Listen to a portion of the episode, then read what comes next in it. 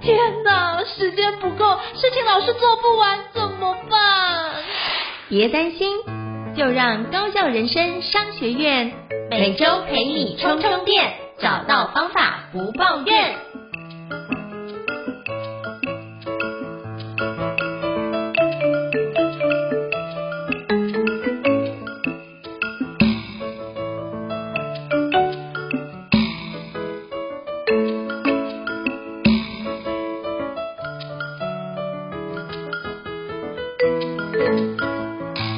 大家好，我是赵英成，欢迎大家来到高校人生商学院的新书访谈节目。那今天非常荣幸的邀请到我非常敬仰的前辈哦，在人之界，就是我真的觉得哇，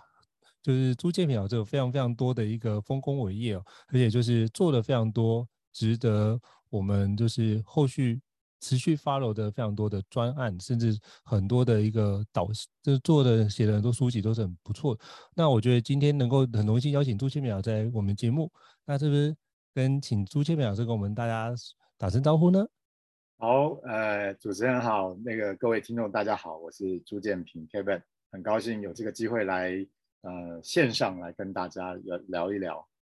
好，非常感谢建平老师啊、哦。好，那这个建平老师，我就是之前就是跟建平老师见面是在几年前的时候，在一个呃活动。甚至就读书会上面跟老师结缘啊，那后来就保持联系，就觉得哇，老师在之前的企业里面做了非常多事情，也包含得过就是就是协助之前的公司得过连续三年获得劳动部国家人才发展奖，就这件事情实在是太厉害了。那后来就是老师也陆陆续续有创办了一个新的企业，叫做八方整合社企。那是不是可以请老师跟我们分享一下八方整合社企主要在做什么样的一个呃范畴的内容呢？好，呃，其实我我本来并没有这种呃想法，说我我还要在人生当中去去设立一家公司。虽然我自己过去是念企企业管理的哈，嗯，那但是因为在人生的上半场的这样的一些因缘机会，感觉上好像呃累积下来有一些东西哈，是我我觉得可以帮助不只是个人。如果如果今天只是帮助个人的话，我我我想我就用 freelancer 的角色去做了。但是因为尤其是在我的前面这个老东家云朗观光集团，呃，把我过去在不同领域里面所学习历练的东西，我发现有些东西是可以整合起来，然后它它可以是从组织的角度去从这个呃老板，然后到领导者一直到员工。那他们如果能够 把一些东西真的能够呃整合，把它实现出来，其实不只是让这个组织它能够去迈向一个永续幸福的这样的一个一个方向，那也让在这个组织里面所任职的不管是主管或者是员工，他们就影响到他们自己的个人跟他们的家庭。好，那我觉得这件事情呃太有意义了，所以所以我那时候离开呃云朗的时候，我就想说好，那我就来。想办法，呃，把我过去这样的东西能够有机会去复制推广出去，所以才成立了这家八方整合企业社会企业。是，我非常感谢老师的分享，我觉得那个起心动念非常的棒，而且我觉得这件事情老师这样持续做了好几年，我觉得这件事情就会发觉哇，很多事情就会逐渐的不一样的可能性出现，包含就是我好几个好朋友就是上了老师的课程，然后包含他的。夫妻关系这件事，我觉得都有非常大的一个进展啊，所以我觉得这件事情之后也要跟老师多请教，甚至去上老师的课程，我觉得这很棒。好，那最近老师写了一本书，叫做《幸福的关键思维》，那可以请教老师，就是您写这本书的起心动念，以及这本书想要传递什么样的概念给我们的读者跟听众呢？OK，好，其实这个呃，如果要讲到最最前面，其实我我在很很早之前，可能我在一零四的时候，我就蛮想要去用文字、用书的方面去，能够去一方面记录下来，一方面其实这个书我觉得可以去去帮助到对我想写的这个主题有关系的。所以一开始的时候，我我我在离开云朗的时候，我自己设定的一个目标，我也是希望能够把我上半场做一个整理，然后能够去写出一些东西去帮助。那些我想帮助的对象，所以一开始我大概把它设定的是一个生涯发展的自助工具工具书，就是呃让读的人他自己可以照着上面的我自己分享的一些，不管是观念或者是工具技术，还有加上我自己的一些经验，那他看了之后可以引发他自己去反思跟运用。好，那因为我换了从电机到气管到人资到心理智商的这样的一个不同的领域，那我觉得这个历程呃还蛮有趣的，就是这个探索发展的历程。那就没想到后来写一写，觉得哎，这个好像呃不只是一个生涯探索，我就觉得说，呃，似乎在里面能够去让人往一个幸福的方向去走。所以后来跟出版社那边讨论之后，就决定往把这个幸福的这个主轴把它定出来，那变成生涯的探索发展，变成是一个副标，大概是这样的一个概念所形成的。好，非常感谢，就是就是建明老师哦，那。老师写那本书，其实我看了，我发现很多东西对我来说都很实用，因为刚好就是大学念相关心理学的相关内容，我就发觉哎，很多的以前学到的内容都可以在这边就是重新的，原来可以用这种方式来做，比如说像多哈里窗啊，或者像老师提到三个圆圈，我们可能之前有用不同的形式呈现，可我觉得这些东西都让我再次复习跟重新的沉淀反思说，说那我这一段的生命历程。走的到底做哪些事情？那接下来要往哪个地方去？我觉得这都对我来说有很大的提醒哦。那老师里面在书中也提到，人生有三个主要的任务，分别是工作、友谊跟亲密关系。那可不可以请老师请教老师，就是我们像这几个面向，我们可以怎么去评估？我们到底有没有做的？好，还是做的还好，还是做的有待改进？那怎么去评估这件事，以及我们接下来要怎么样发展这几个面向的任务呢？嗯，好，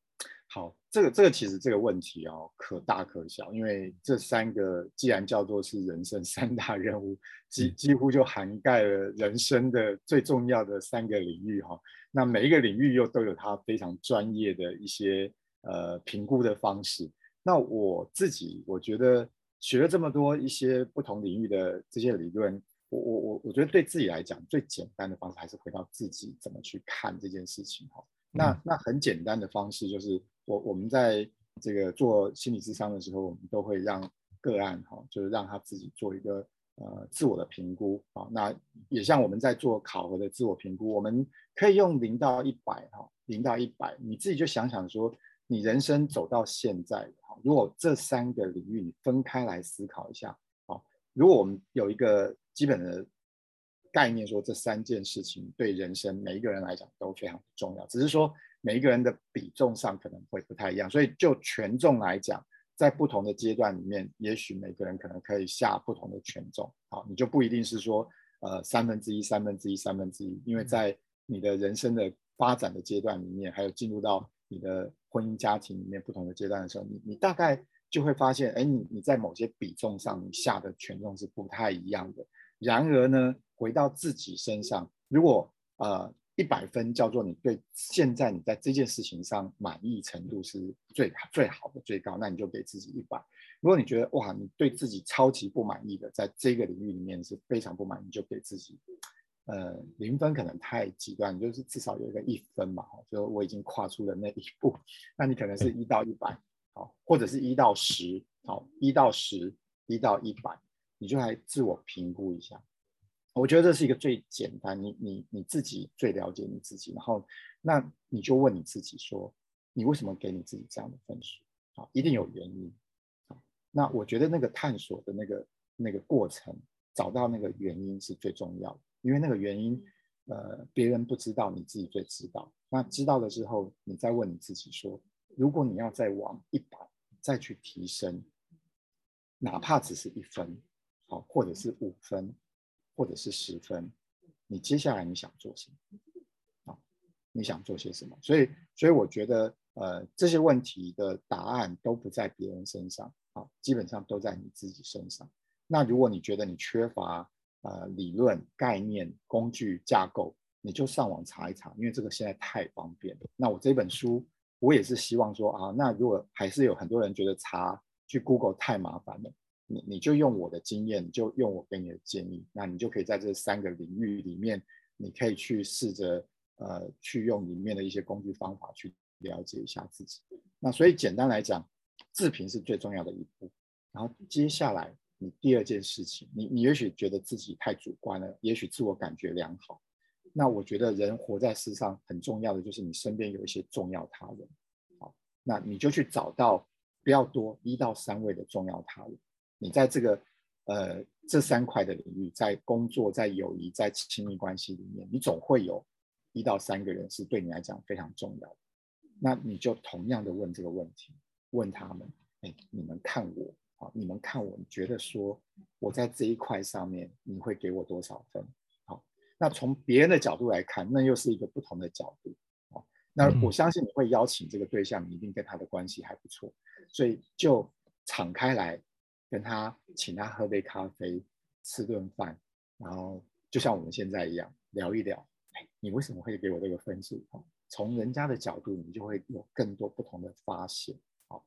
那我觉得哈，只要是你觉得重要的事情，那就投入你的资源吧，把你的时间。把你的金钱就花在你想要去提升的这个领域里面，你绝对不会后悔。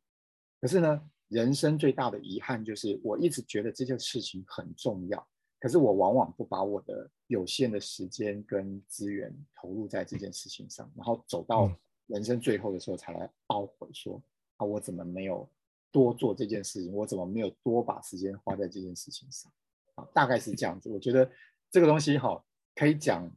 不只是一个小时，大家可以讲一一整天都可以来谈这三三大任务，因为这就是我们的人生。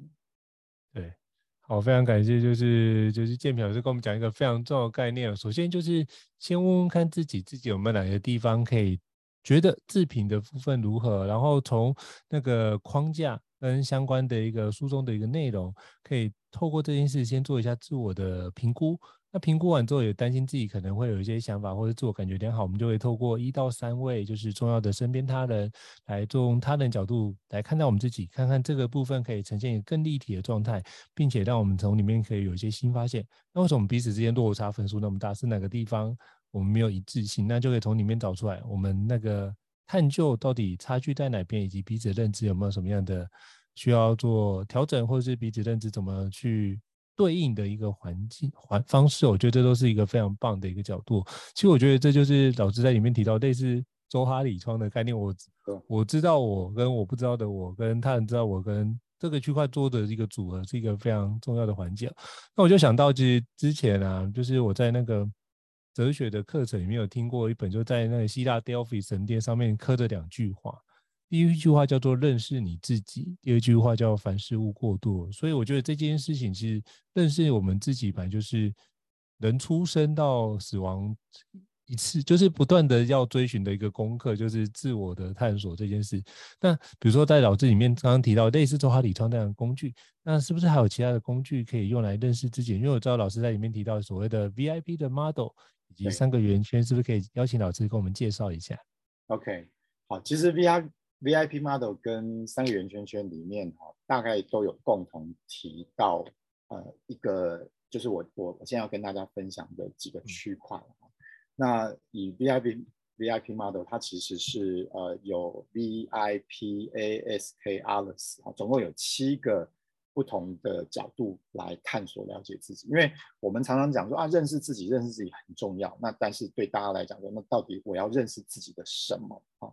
那所以。呃，这个 model 这个 checklist 很很简单的就帮助我们去掌握一下，说你最起码你对自己应该要对这些领域、这些不同的区块你要有所了解。哦，那我们从小到大，华人啦，从小到大，我们的父母亲长辈啊，他们会帮助我们去呃建立我们的自己的一个区块，就是 ASK，就是 ability、skill 跟 knowledge 的部分。那这个就是。你会发现，华人的家庭，不管这个华人是在台湾、在中国大陆，或者是在欧美其他的国家，你会发现，只要是华人这种传统的观观念，就是就是要不断的去学这些技术才能嘛，好读书嘛，唯有学学历是最最大的，然后最好学了之后再做官嘛，这些就是我们的过去士大夫的这样的一个传统观念。所以，所以这三件事情，哈，你问每一个人。你会什么？你懂什么？你会做什么？好，这个大概大家都可以侃侃而谈，基本上一般来讲都可以。那可是呢？可是呢？VIP 这三个东西哈，这三个东西常常是我们呃比较没有花时间，比较不懂，我们在学习的过程当中也比较没有人教我们。然而，它却会对我们一生当中是一个非常影响重大的，也就是你能不能成为你自己人生当中的 VIP 啊？那这样加深你的印象，VIP 这三件事情，如果你能够好好的掌握住。然后把这个东西去发展、去去追求的话，你就可以成为你自己人生当中的 VIP。那 V 就是 Vision 啊，I 就是 Interest，那 P 就是 Personality 啊。在这个三个当中呢，我想我们比较从呃，随着我们的自我成长，我们比较会发现的应该是 Interest，就是我们对什么东西是有兴趣的啊。那因为人自然而然就会比较想要去追求自己有兴趣的事情啊。但是也要注意一下，就是因为现在资讯太多了，好，选择太多了，多到有时候我们就只专注，一开始就只专注在自己想做的事情啊。那那个自己想做的事情，当然就是自己愿意投，不用人家 push 你，你就愿意花很多时间耗在那边的啊。现在呢，你你看到，不要说是年轻人啊，连那个你到公园，你到一些地方去看到那些老年人。大家都在做同样的一件事情，在公车上、在捷运上、高铁上，都在做同样的事情，就是滑手机啊，都在看手机，不管用手机在做什么好，那反正就在做自己有兴趣想做的事情啊。但但要注意的，你的时间有限好，你就投入在只是做你想做的事情好，那这个其实会把你局限住了。那有很多是你没有接触过。但是其实是你也还蛮有兴趣的，我想这个应成老师应该很很有心得哈，因为我看着应成老师这个不断的在尝试新的领域，然后每一个都做得有声有色的。所以如果是像应成老师的例子，你只做你一开始想做的事情，那就被局限住了啊。所以你应该要让自己多多的去探索、去接触你陌生的东西，然后去发现，哎，原来我有更多我也蛮想做的。那你想做了之后呢，你就可以进一步说，那我要让这一件我本来陌生、我不会的东西，把它变成是一个我有这样的能力。那通常一个最简单的方法就是你去当义工，你去当志工。嗯，就算你本来不熟悉哈，你去呃浸浸泡在那个里面哈，你你有一天哈，你就跟着这些旁边的这些大师哈，这些专家学者，你就看着他们学习，模仿他们学习，然后。你你就很好奇为什么他们能够这样做到，你就会去不断的去练习他们在做的事情，不管还是他们怎么说，他们怎么做，哎，你就会发现，你慢慢的有一天，你那个就变成你能做的，好，你能做的部分，好，那所以我我顺便就在讲那三个圆圈圈，我想做，我能做，好，可是我想做跟我能做这两个的交集代表的是什么？其实就是我们的工作的选择。如果如果说你今天。你今天你你学校学了，然后你毕了业，你出去你选择一份工作行业，你那个两个的交集哈，其实就代表着人家愿意付你钱了，因为你不但能想做，你还能做，然后如果你能够把它做到非常的专业哈，professional，那你在那个领域你就成为你你是那个领域的专家啊。然后我们人生哈，还有一块，还有一个区块，它会跟跟着你进入到人生的中场，人生的下半场。如果你没有去在乎那一块，你总是会觉得，就算你赚了很多的钱，你已经干到一个很高阶的位置，身份地位、名利、财富你都有了，你你就觉得你还有个东西空空的、虚虚的，啊，你不知道是什么东西啊。其实那个就是，那个就是一个是呃 personality 啊，一个是你的这个 vision。这个 vision 里面呢，有你的 mission 跟你的 values。就是你的使命跟你的价值观，好，它会透过你的这个这个呃 v vision 哈，你的你的这个 vision，你会想要去达到的这个部分呢，其实里面是综合了你的一些 mission 哈，我们说那个使命感，跟你有一些 values，你的一些价值观，好，那那这些东西哈，其实就是呃不用人家 push 你，但是你会觉得那是你。活着的一个很重要的意义跟价值，好，那那个就是我应当要去做的部分。那这边我自己的体会啦，我自己的体会是我们华人很少去教导这件事情，所以以至于说，我们活了一辈子，到最后啊，你被死了之后被人家盖棺论定的时候，才会出现你人生第一次的这个 vision 是什么？就是呃，这个死掉的哈，在棺木里面的这个 Kevin 啊，这个朱建平呢，他活着的时候是一个什么样的人啊？他对什么事情有对什么领域非常有贡献啊？大概。大概我们华人很多人都是浑浑噩噩一辈子，走到人生都不知道自己的 vision 是什么。那我觉得蛮可惜的，因为这个 vision 是一个我们就是一个动力，这个驱动力是非常好、非常强的，就是让你可以走到人生的最后，你会觉得哦，了无遗憾了，因为我已经实现了我的 vision。啊，所以这个同时 VIP model 跟三个圆圈圈我都讲完了，所以如果这三个圆圈圈的中间的交集，哎，绝对就是我们这一辈子哈，可以拼了命就往这个方向去走。好，非常感谢建民老师的分享。我觉得哇，这边讲到我觉得很重要的概念就是 vision 等于 mission 加你的 value 这件事情。我觉得我们都很常时候在做的是你的 mission，就是把很多任务都完成。可是你有时候可能只是完成这任务，但是没有找寻背后的价值及为什么要做这件事情的意义感。我觉得那个意义感到最后很会丧失，或者是你忽然忘记了。那找回这个意义感，就是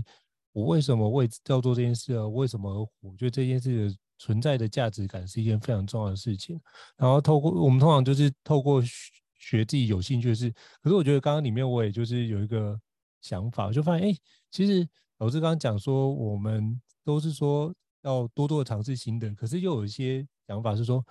像比如说之前我听过李国修老师讲过一句话，说人一辈子如果能够做好一件事情，就功德圆满。那他会觉得，哎，那我要把一件事情都没有做好，那我也没有功德圆满，那我适合去跨界做其他的事情吗？那我怎么就是你明明想要去尝试，可是又发觉，哎，很多的框架会把你拉回来，或者是你的惯性会把你拉回来，你就不愿意去尝试新的。那怎么样去取得就是？固有的内容可以有效的去把它做优化跟迭代，但是你又会保持弹性去学习新的东西。我想请教老师，这部分的拿捏可以怎么做比较好？好，我我我个人觉得说这件事情呃，并没有标准答案，这个其实因人而异啊。嗯、那也就牵扯到每一个人的 personality 的不同啊，所以有些人他就是喜欢尝试很多不同的东西，所以。人家说啊，有些人就是他比较不定性，就是可能他就会 一直在找，一直在找。那像我觉得我可能也比较偏向这样，就是我我一直在找寻一个我真正想要的，我真正呃想要投入的这个领域。那有一些人其实他从很小的时候他就认识自己了，他就了解自己了，然后甚至他有一些天赋的才能，所以他很多东西他就觉得，哎，这个东西其实他他。就比人家在那个领域里面就就很厉害，因为我们说有一些天分哈。那所以呢，嗯、呃，我我我不觉得说每一个人都一定要不断的去做很多很多的一些尝试不同的东西。他把一个他已经找到的，他去深入好做到非常的这个已经到了这种这种某种某种这种神话的这种这种地步，那也是一个选择。那只是呢，走到现在这个外在环境，我刚单纯的就是谈个人自己的部分。比如我们现在处在这一个我们讲说 VUCA 这个 VUCA 的这个环境，其实你会发现说，有有有时候呃，你好像变成不得不去做这件事情，就是你你如果以为你本来以为你在那个领域里面你就 OK 了，你就够了，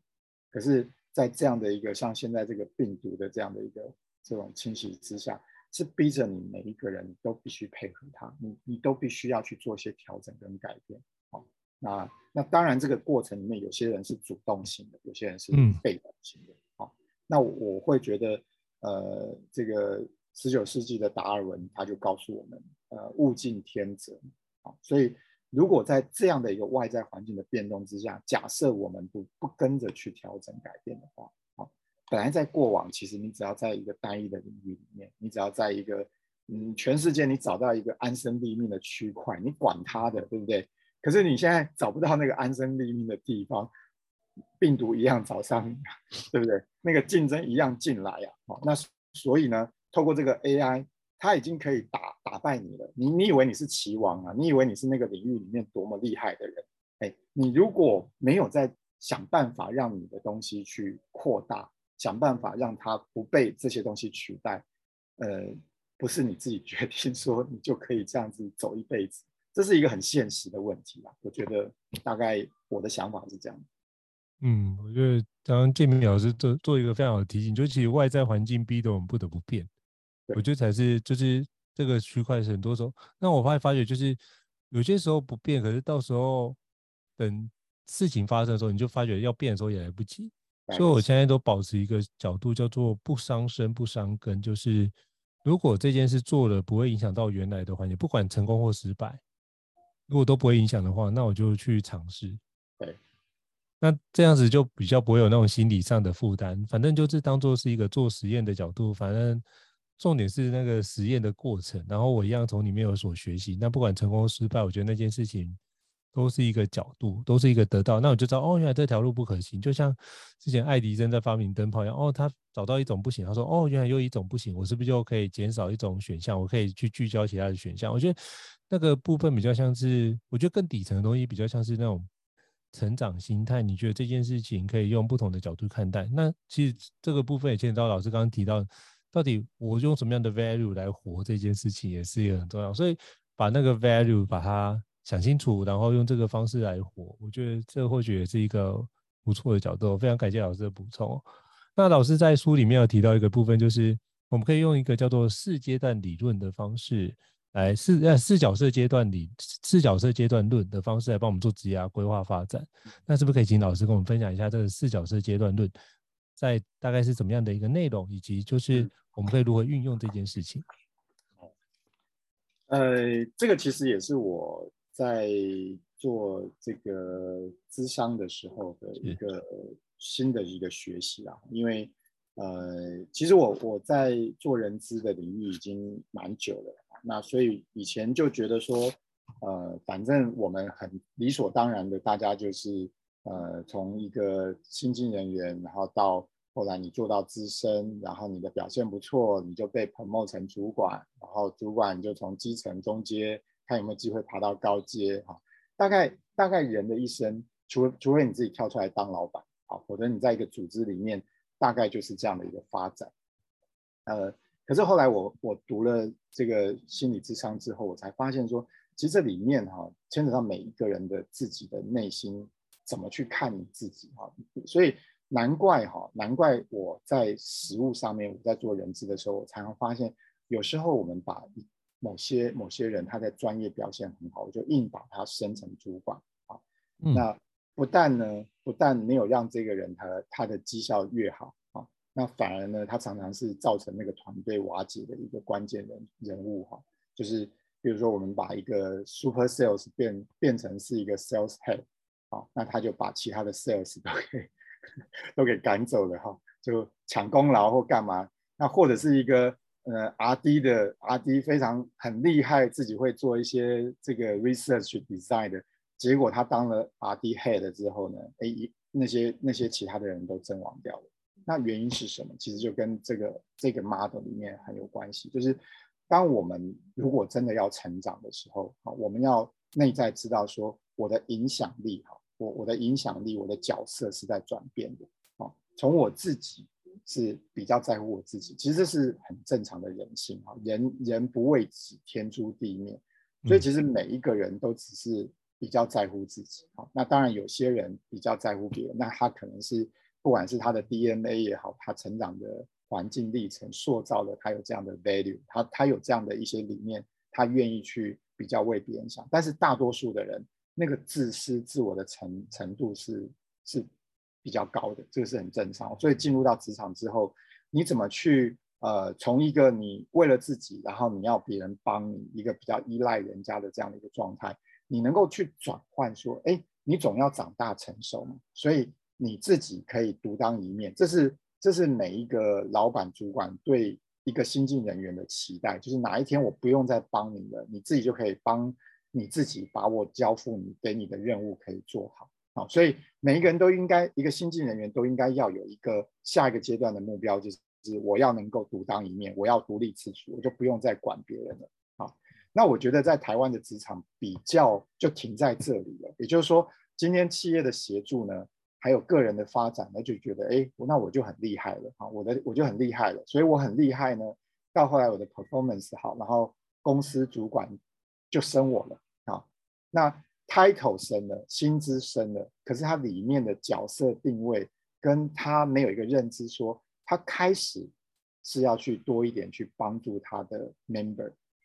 啊，他要去指导别人啊，他开始要从他自己转向别人啊，这其实是里面的小小孩要长大啊，不是只是外面。外面这个身体生理上的长大啊，也不是 title 上的一个提升啊。那我觉得这个 model 非常的好啊，就帮助我们可以看到哦。所以今天你最起码你要懂得开始愿意去付出，愿意去呃在意别人。那至至少你不要说你完全的利他，你也能够叫做寻求双赢啊。因为在在组织里面的 teamwork。只有你一个人厉害，只有你一个人做得很好，然后你不管别人，那别人做得不好，你你给客户的，你做出去的东西还是没有办法是一个最最好的一个状况。所以你最起码你要应该学习怎么当一个人家的 man mentor，能够去指导那些新人，去就像你当初被人家指导一样啊。那你不一定要当主管，如果你真的觉得你的 personality、你的 value、你的 conviction，你你并不是一个想要。想要去管别人的事情的话，那你最起码把自己做好之外，你可以当一个 sharing 的人，你可以去愿意分享你的经验，啊你你就等于是一个团队呃很好的成员，能够促进这个团队达成目标。但是如果你愿意啊，你去协助人家成长，你愿意当一个 leader 去指导别人，那你很有可能继续再往上走的时候，有有些往升到高阶，甚至就是老板他愿意让你去。帮他在 run 其他的 business 啊，你就在你就在指挥的是一个乐团啊，交响乐团。我我觉得在在台湾的主管常常不知道这件事情哈，就以为说你都要去在专业上赢过别人，你才能当人家的 leader。其实不是的，你看那个指挥家，他他不需要去比每一个单一指挥乐器的呃吹奏那个乐器的人强在他的能力上，但是他要懂他们的。专业跟他们的语言，然后重点是他要能够整合，他要知道透过每一个人的强弱快慢啊，他的音色能够整合出一个最美妙的旋律啊，这是一个指挥家，这是一个领导者啊，一个特别是一个团队高阶的领导者，他要去扮演的角色。是，我觉得老师刚刚讲那四阶段的一个内容，包含这几个角色都。定位的非常非常清楚，我觉得这个区块应该是回过来是，我觉得还是回过来自己身上，就是你觉得你期待你自己会是做哪个角色，再就是我有没有能力做，跟我想做这件事能不能达到那个状态。那如果我想做，可是还没有能力怎么办？那我可不可以透过相关的外界的资源帮助我，可以逐步的或者专案来磨练，把这件事逐步的让我自己可以有养成那样的一个领导者的一个状态。我觉得这是很不错的一个环节哦。那其实我在运用那里面就发觉到，那其实我们每个人都会这四个角色，其实都会有或多或少都会出现在我们的里面。只是说，就目前这个时刻的占比，哪个比例比较高一点点，哪个比例比较小一点？因为其实，在不同专业里面，我们扮演的角色就是在四这四个角色不断的就是交错、不断的切换的过程当中。那我觉得就是如何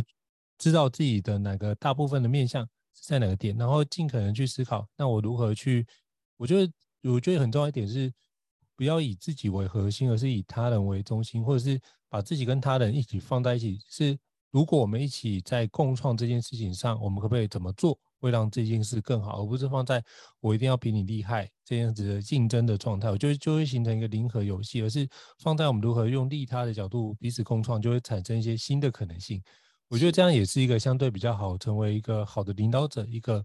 就可以让他的那个路径不能说直接跨越，但是可以让他减少走到很多的弯路，或者减少非常多的一个挫折。或许可以用这个角度来思考。那这也就是先就是要聊到，就导致书中里面有提到一个非常重要，就是沟通力、情绪力跟鉴察力哦。那是不是可以请老师跟我们分享一下，在您过往的这么丰富的一个职场的工作的一个经历当中，嗯、您如何运用鉴察力、情绪力跟沟通力来协助您在工作的发展中能够得到更好的展现以及更好的成果呢？是，那个其实这三个力的这个把它整合在一起，也是我比较到后期的时候，我在呃，先是在一家这个管顾公司里面，我们去在帮一些呃主管培训的时候，我们看是要怎么去帮他们设计这样的一个内容。那后来其实是我到了云朗之后。我们想要去设计一个 program，然后我我就跟我的原本的这个 partner，我们就去讨论，然后就把这个三个例把它归纳整理出来，就是你要做一个呃，不只是你会去呃管对方的绩效，而是你能够去协助对方一起成长啊。那你大概需要具备哪三个啊？我们就设定在一个一个主管的辅导力哈，一个辅辅辅导协助这个这个部署的一个成长啊，那。呃，我要讲说，沟通这件事情是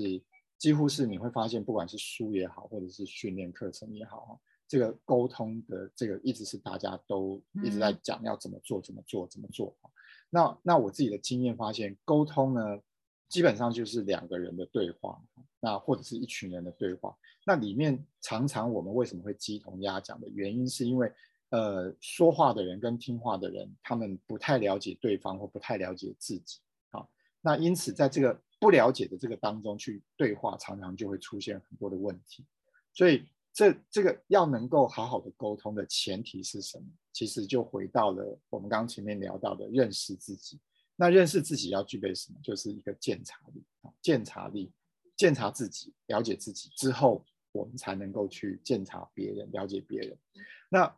一样回到华人里面，我们在成长的过程或我们的文化里面，对于情绪这件事情，我们是最陌生的。所以也因此，我们常常在鉴察了解别人的时候，我们只了解他的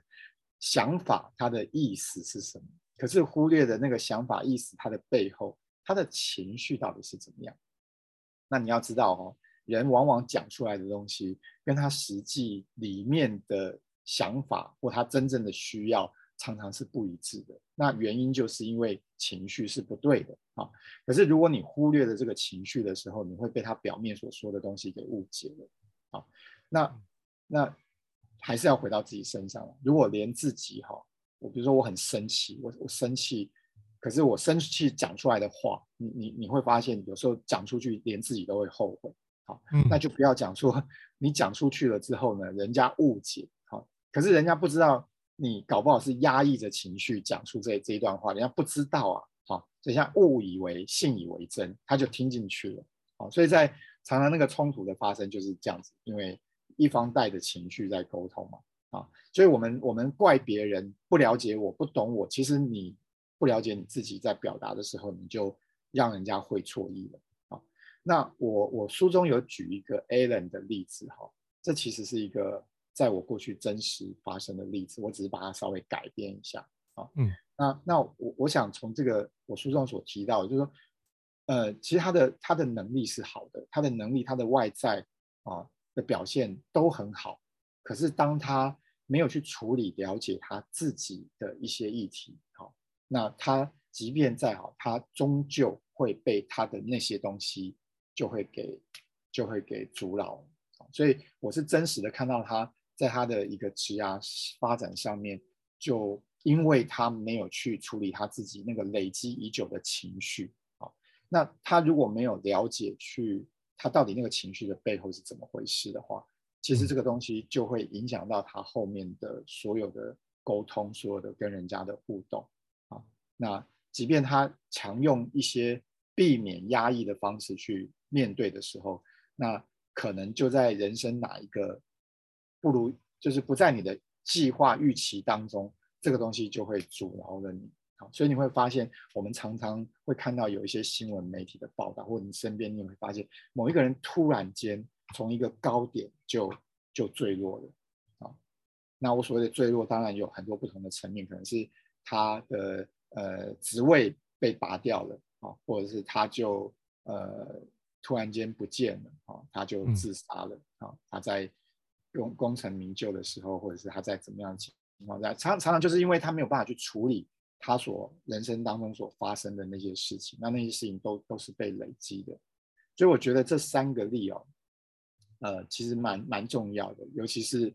呃，如果我们都在谈沟通、沟通、沟通，可是你不去呃鉴察、了解自己跟别人，然后去处理。懂得去疏导自己的情绪，跟去处理别人的情绪的时候，那你很难真正做做好沟通这件事情。好，非常感谢老师精辟的说明。因为其实大家都强调的是沟通的技巧或技法，但是现在其实更重要的是觉察自己的情绪，以及如何消化自己负面的情绪那段。我觉得这是一个非常重要。那就像就像我的老师陈一安博士，就是曾经讲过一句话，他说自觉是治疗的开始。那就是那时候跟老师学习，又发觉其实到最后老师在教的并不是知识，而是透过觉察自己的状态，然后透过觉察，你才知道说我如何去修正。那目前有没有往我要去的那个道路上前进？如果有的话，那这件事情恭喜你是这个 on the right track。那如果没有的话，那表示这件事情。会有一些违和感或背离感，那你要从里面去找出来，到底什么地方违和，什么地方背离。那从理性的分析跟感性的感受，把这件事情找出来，那怎么样去调整，让自己的状态就可以活得比较像一个人？我觉得就是活的一个比较自在的状态，或是成为一个人。那之前有一本书叫《成为一个人》，我觉得那本书对我来说也是很棒的，就是其实活做了很多事情，发觉哎，其实。让自己活得很自在，然后尽可能做自己觉得完成之后比较不会遗憾的事情，这样的人生是一个蛮不错的一个人生的状态啊。所以非常感谢老师分享，就是觉察力跟情绪要不断的搭配，沟通力一起使用这件事，可以就是让我们可以在这个职场道路上避免这种就突然的从高点掉下来的一个情况。我觉得这是蛮好的一个提醒啊。好，那我知道就是。建平老师在过往带了非常多有关就是亲密之旅、情感智慧与自我成长的课程，包括我好朋友也去上的这个部分，就是呃，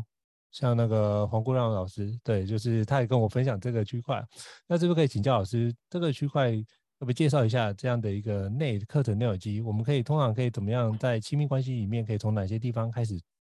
做一些入门跟着手呢？好，呃。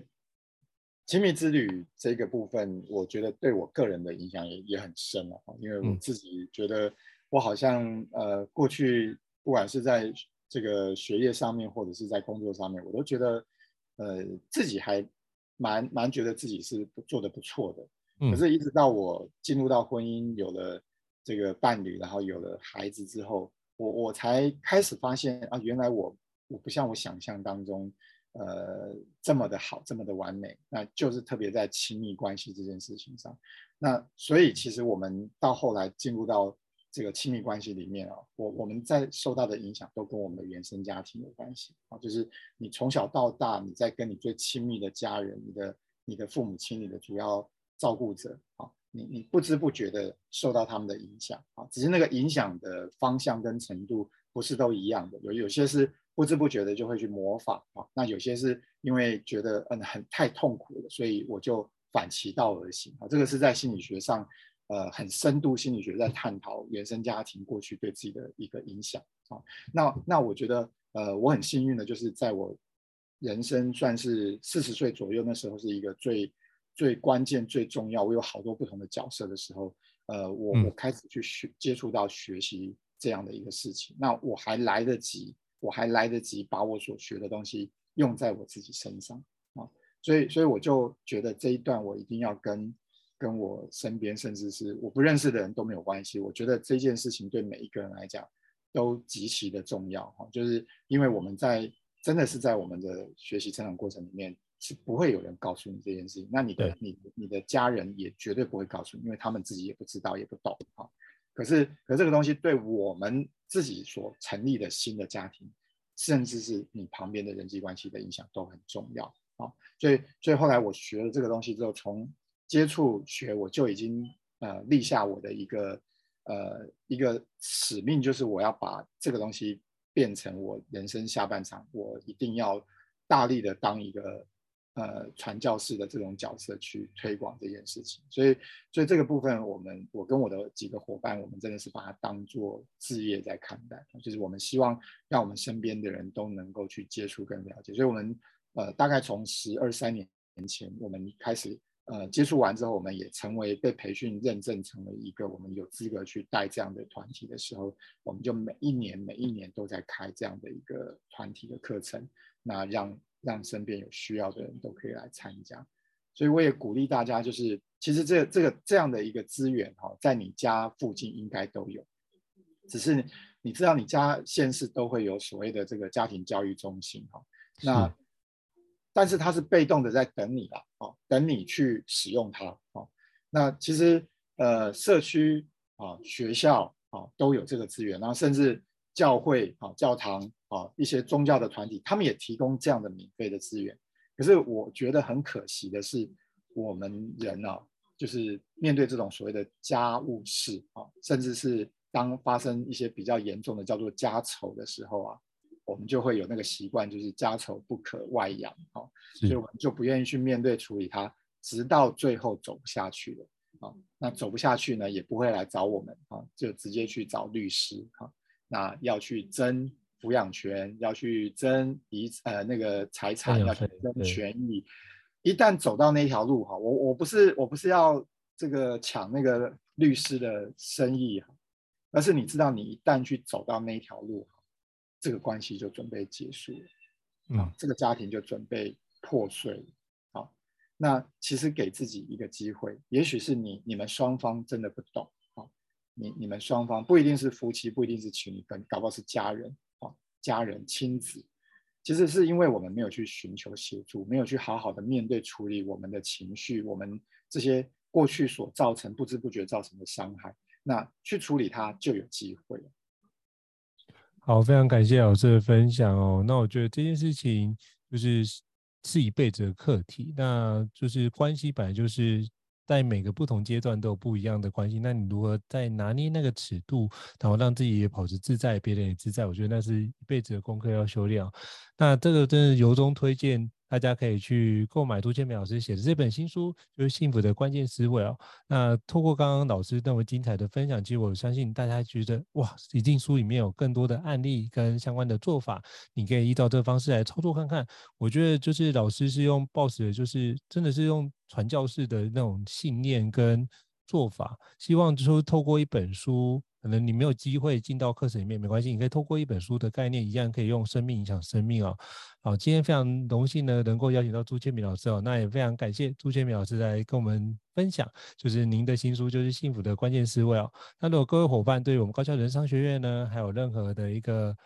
评价的话，也欢迎在我们平平台上面给我们五星按赞哦。我们这个部分也是给我们很大的鼓励。那如果有想要听的书呢，或者你觉得想要聊什么样的主题，都欢迎 email 让我们知道，留言让我们知道。我觉得这件事情我们会逐步的去安排，让各位可以用这个区块你可能有困扰的议题，我们可以逐渐的去让你，呃，透过一些对话的方式，或许有一些新的可能性，你也可以从里面得到一些不错的一个收获。那再次感谢建平老师。那我们这个活动呢，我们相关的内容，我们就下次见喽。谢谢大家，谢谢。好，老师，谢谢，谢谢，好，拜拜，拜拜。